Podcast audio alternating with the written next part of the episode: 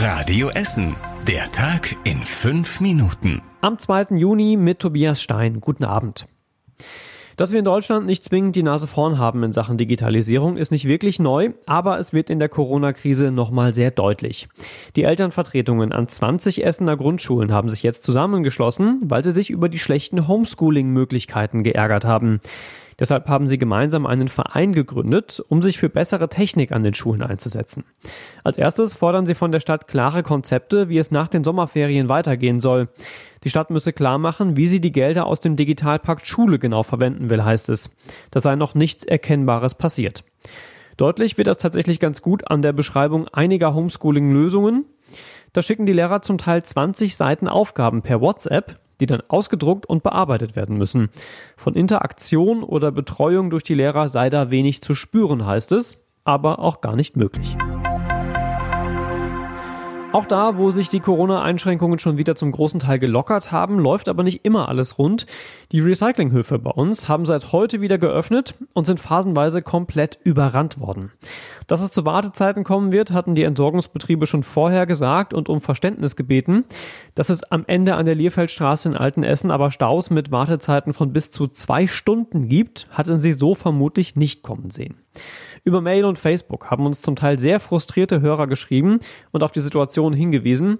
Da haben wir die nächsten Tage natürlich nochmal weiter einen Blick drauf und berichten dann hier bei Radio Essen, wenn es gar keine Entspannung gibt. Bei den Freibädern hier bei uns in der Stadt passiert schon einiges. Im Grugerbad gibt es jetzt zum Beispiel eine Extrabahn für besonders schnelle Schwimmer.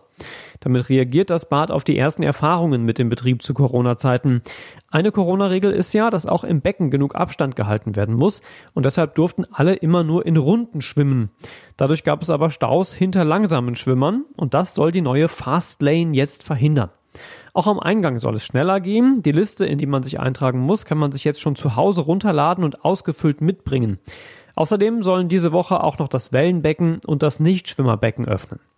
Auch der Starttermin für das nächste Bad steht jetzt fest. Am Montag macht auch das Oststadtbad in Freisenbruch auf. Für das Schwimmbad in Kettwig gibt es noch keinen konkreten Termin, aber grundsätzlich sollen alle Essener Schwimmbäder so schnell wie möglich wieder öffnen, sagt die Stadt. In Stele gibt es inzwischen seit Jahren immer wieder Streit um die rechtsgerichteten Stehler Jungs. Aber es gibt jetzt nochmal einen neuen Ansatz, das zu ändern. Die Stadt will mehrere Gespräche führen, unter anderem mit Vertretern von Sportvereinen, Religionsgemeinschaften und Stele bleibt bunt. Vertreter der Uni im Nordviertel sollen die Gespräche moderieren, die Ergebnisse dann wissenschaftlich auswerten und der Stadt daraus Handlungsempfehlungen geben. Die Stähler Jungs ziehen immer wieder durch den Stadtteil und demonstrieren Stärke, was vielen anderen Menschen in Stähle Angst und Sorgen macht. Der Landtag in NRW hat ganz frisch auch nochmal eine Einschätzung zu dieser Gruppe veröffentlicht.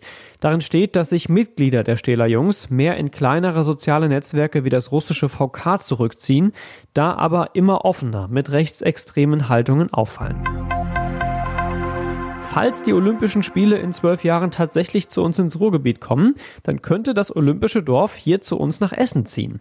Zumindest ist das eine von drei Optionen, die noch im Rennen sind.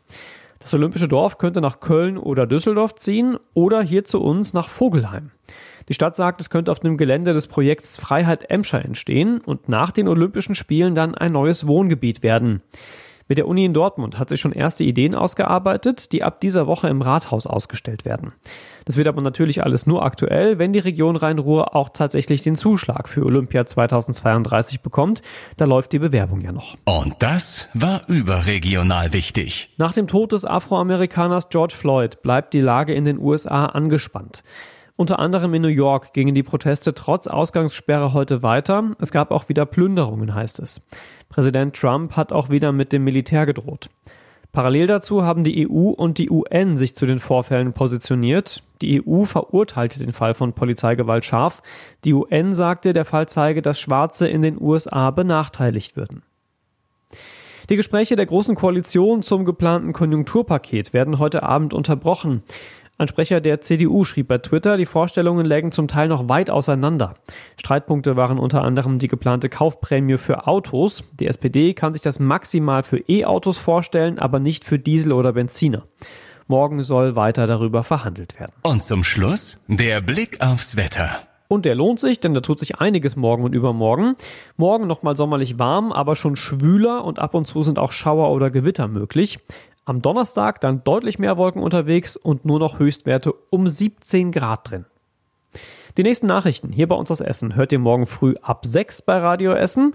Macht euch einen schönen Abend und bis morgen. Das war der Tag in fünf Minuten. Diesen und alle weiteren Radio Essen Podcasts findet ihr auf radioessen.de und überall da, wo es Podcasts gibt.